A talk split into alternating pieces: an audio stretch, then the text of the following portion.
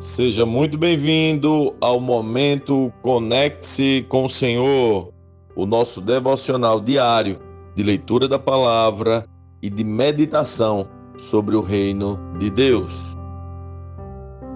Hoje vamos para Efésios 3, vamos juntos.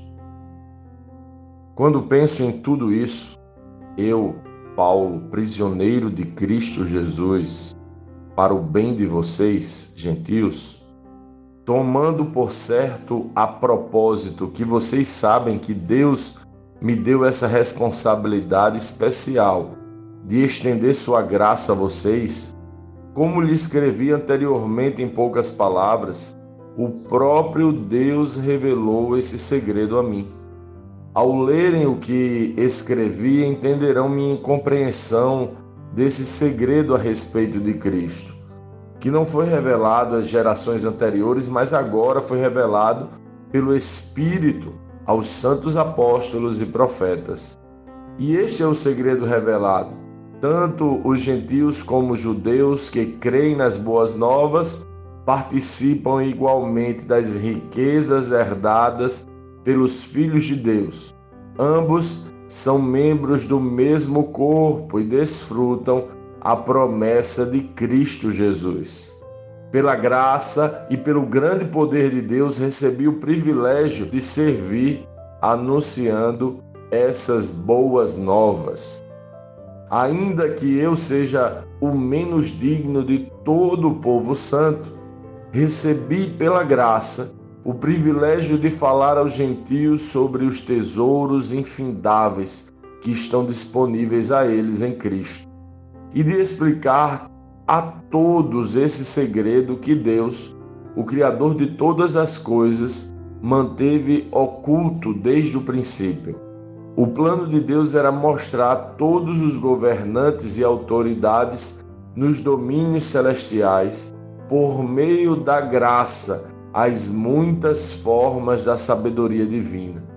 Esse era seu propósito eterno que ele realizou por meio de Cristo Jesus, nosso Senhor. Por meio da fé em Cristo, agora nós, com ousadia e confiança, temos acesso à presença de Deus. Portanto, peço-lhes que não desanimem por causa de minhas provações. É por vocês que sofro, a honra é de vocês. Quando penso em tudo isso, Caio de joelhos e oro ao Pai, o Criador de todas as coisas nos céus e na terra.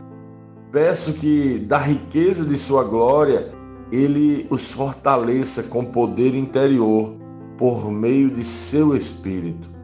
Então Cristo habitará em seu coração à medida que vocês confiarem nele.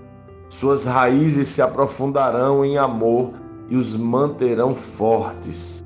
Também peço que, como convém a todo o povo santo, vocês possam compreender a largura, o comprimento, a altura e a profundidade do amor de Cristo. Que vocês experimentem esse amor, ainda que seja grande demais para ser inteiramente compreendido. Então vocês serão preenchidos com toda a plenitude de vida e poder que vem de Deus. Toda a glória seja a Deus que, por seu grandioso poder que atua em nós, é capaz de realizar infinitamente mais do que poderíamos pedir ou imaginar. A Ele seja a glória na Igreja e em Cristo Jesus, por todas as gerações, para todos sempre. Amém. Lendo este capítulo de hoje, nós precisamos responder: como Cristo lê esse texto? O que aprendemos nele? E que aplicações práticas esse texto deve trazer para as nossas vidas?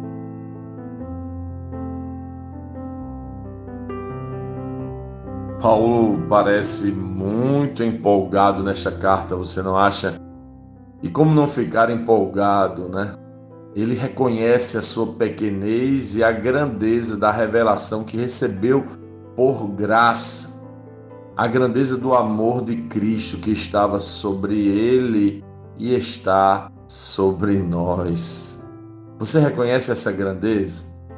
Paulo fala de uma relação de confiança em Cristo, de uma confiança na graça manifestada em Jesus. Uma confiança que não está em nossas próprias ações, não estava nele, mas está absolutamente no amor manifestado em Cristo. Ele diz que quanto maior essa confiança no amor, mais Cristo habitará em nós. É confiando no amor dele, não no nosso, que podemos adentrar a presença do poderoso Deus e desfrutar de Sua presença. Você confia neste amor? Você confia que os atos de amor de Jesus e não os seus te garantiram o acesso a Deus? Veja que Paulo vai orar para que o Espírito revele aos irmãos de Éfeso a dimensão deste amor, de maneira que sejam fortalecidos com poder interior. Aqui tem muito que podemos contemplar, mas o fato é que Paulo nos chama a compreender o incompreensível e a experimentar o imensurável amor manifestado em Cristo. Paulo assume que esse amor, essa graça de Cristo, ter nos amado e nos salvado da condenação em que vivíamos, é grande demais para ser inteiramente compreendida. Mas é à medida que compreendemos a graça e o amor de Deus que somos preenchidos com a plenitude de vida e com o poder que vem de Deus. O quanto você está preenchido com essa plenitude. Às vezes encontramos pessoas frias, desanimadas, feridas. Na verdade, todos passamos por momentos assim, eu reconheço. Mas a chave que vai nos restaurar o interior é a compreensão, mesmo que não inteiramente, do amor manifestado em Cristo. Imagine só, um Deus que nos amou tanto que se colocou no nosso lugar de condenação para nos fazer seus. Imagine uma graça que não depende de nossos méritos e nem de nosso desempenho. Imagine alguém que nos dá a nós, mortos no pecado, a vida eterna por sua própria bondade e misericórdia. Se buscarmos no Espírito entender um pouquinho essa graça, ficaremos chocados com a dimensão deste amor e certamente seremos preenchidos de plenitude. Plenitude é um senso de inteireza, de completude, de que nada nos falta ou de que pelo menos de nada sentimos mais falta, de um senso de plena satisfação, porque simplesmente Ele nos amou desse jeito. Que possamos retirar um tempinho e refletir no Espírito sobre tudo isso. Refletir sobre a dimensão do amor de Deus, sobre Sua graça incrível e Sua misericórdia para conosco. Se deixarmos o Espírito nos mostrar essa grandeza, certamente seremos plenamente preenchidos e preenchidos plenamente.